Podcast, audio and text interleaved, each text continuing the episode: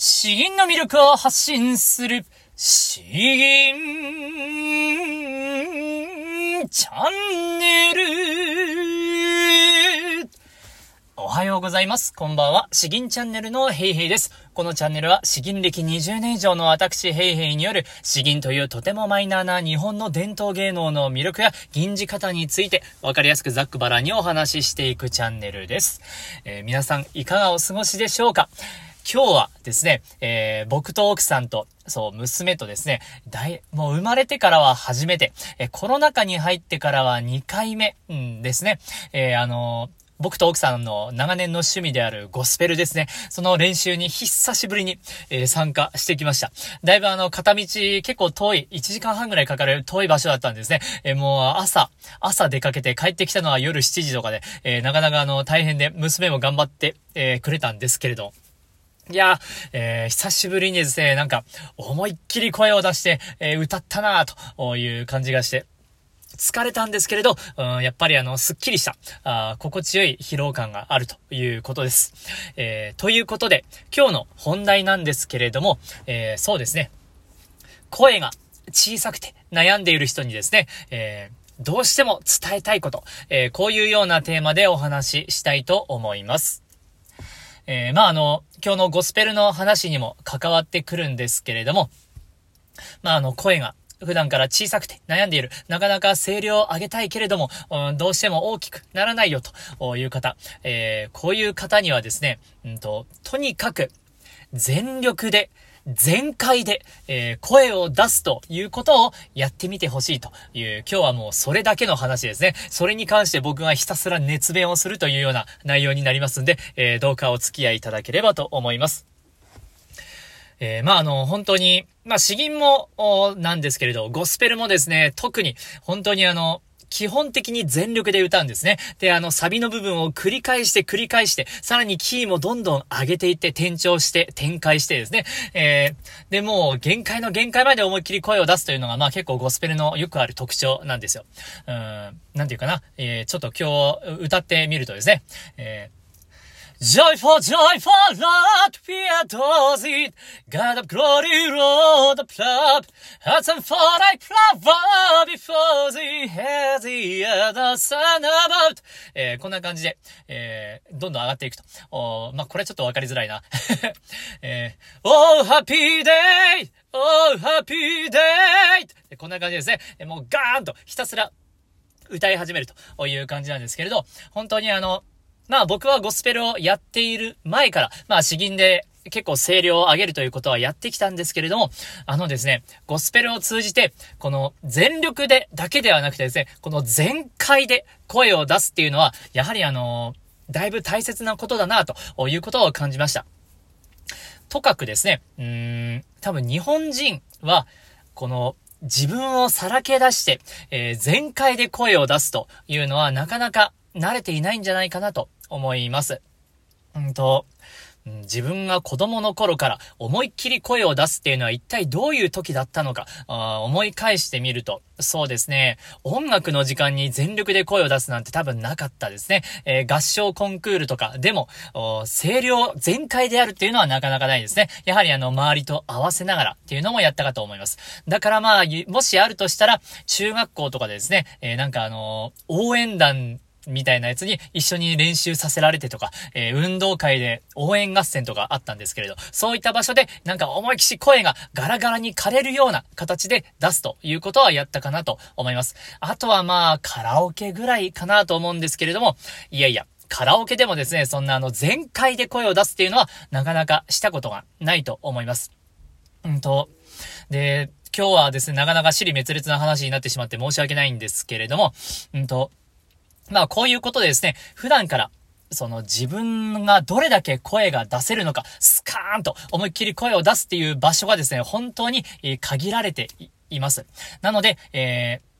ー、普段声が小さくて悩んでいる人はですね、まずは、この、まあ、思いっきり声を出すということを一度どんな形でもいいからあやってみてほしいなと思うわけです。それはあのー、車の中でもいいですし、まあ許すのであればお風呂の中とか家の中でもいいですし、えー、まあ近くに河原があるとか大きな公園があるとか、うん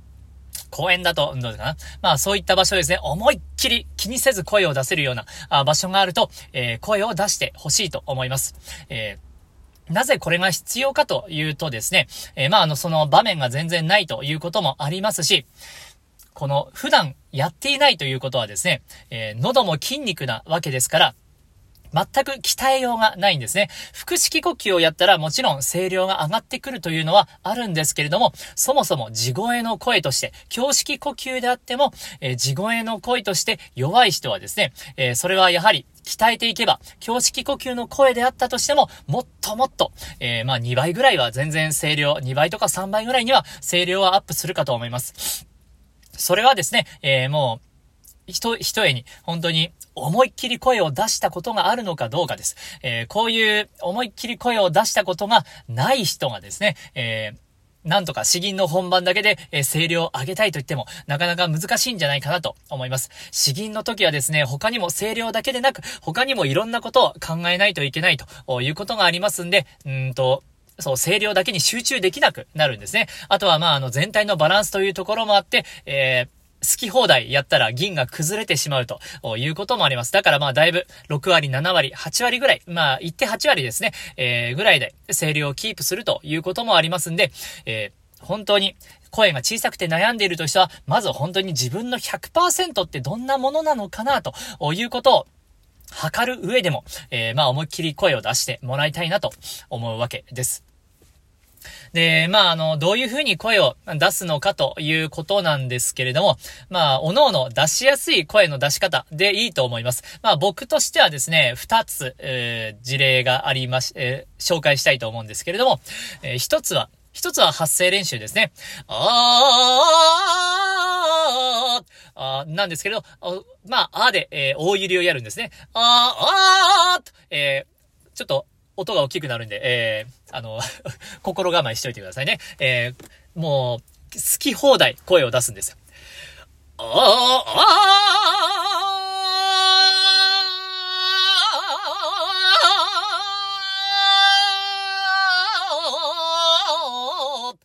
こんな風に出してもいいですし、いや僕の場合もっとキーが高い方があ気持ちよく出せるんですね。ああ、ああ、あ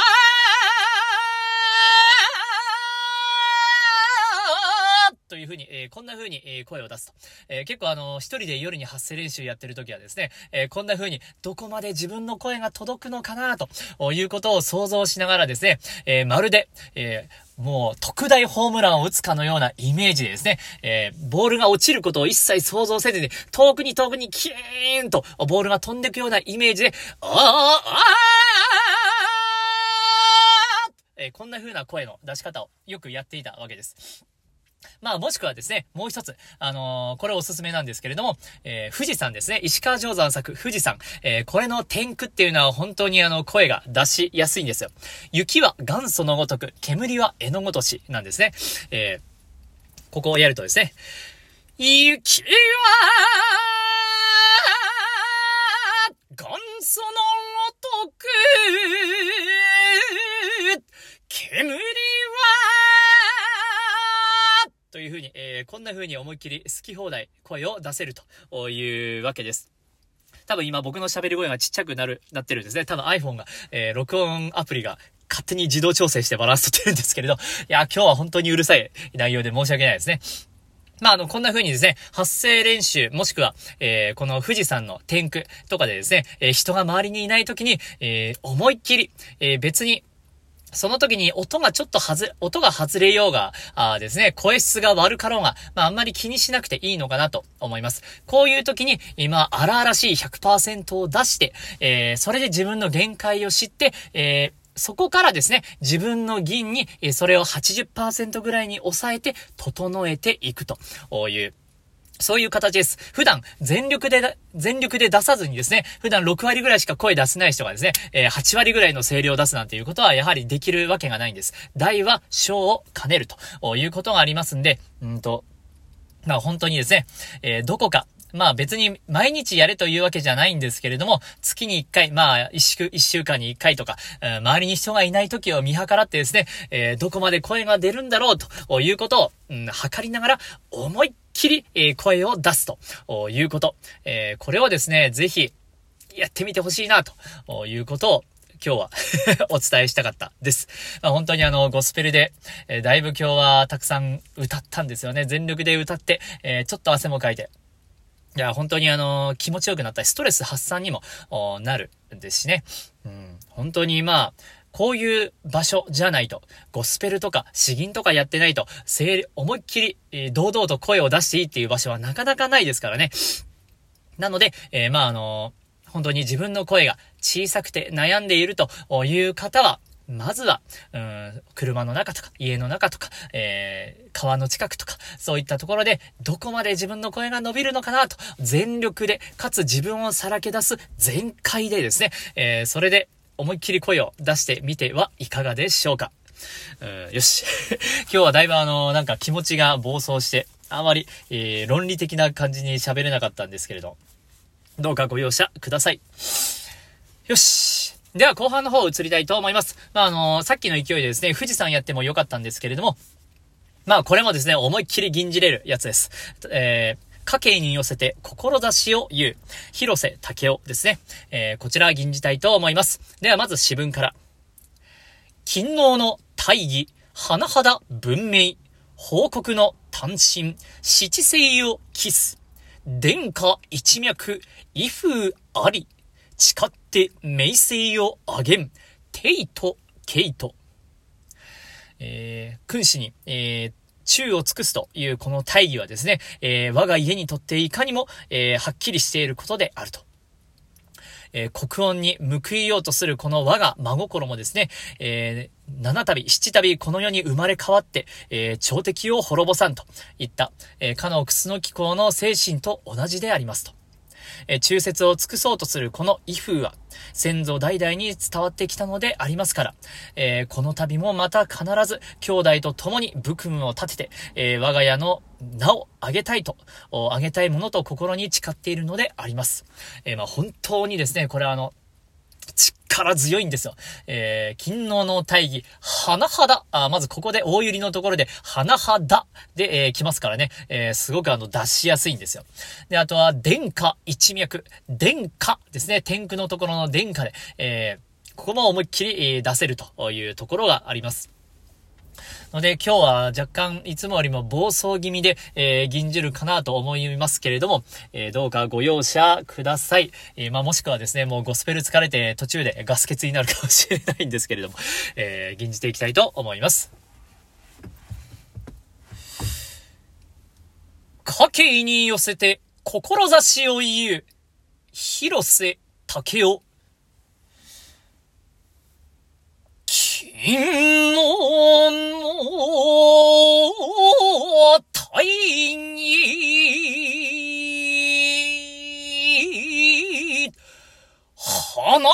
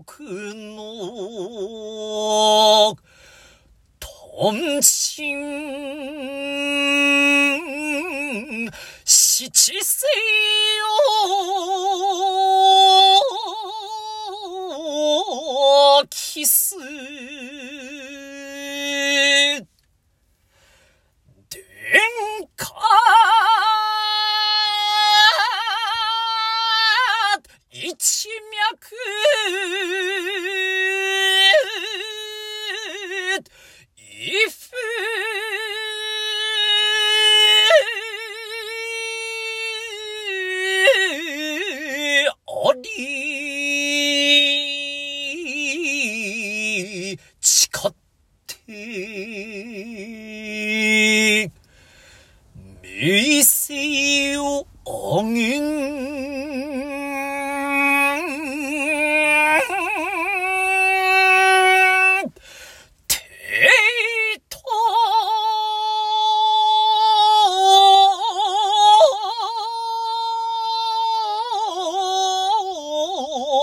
기토.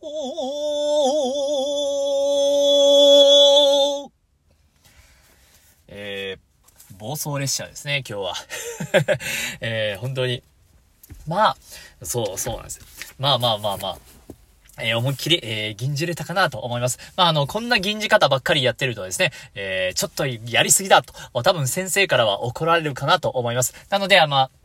あまりですね、あの、人前でやるもんじゃないですね。本当にあの、自分が思いっきり自分の限界を知るんだっていう形で、えー、そういう意味で、えー、思いっきり銀じるということ、今日はそれをお勧めしたんで、えー、まあ、あの、普段はですね、普段は他のことも気をつけながらバランスを取りつつ、えー、かつ力強い銀をですね、えー、励んでいただければと思います。えー、では今日は、えー、こんな感じになりますね。えー、ちょっと僕も疲れたんで えー、えー、ちゃんと休みたいと思います ではでは、えー、詩吟の魅力を発信する詩吟チャンネルどうもありがとうございました。バイバイ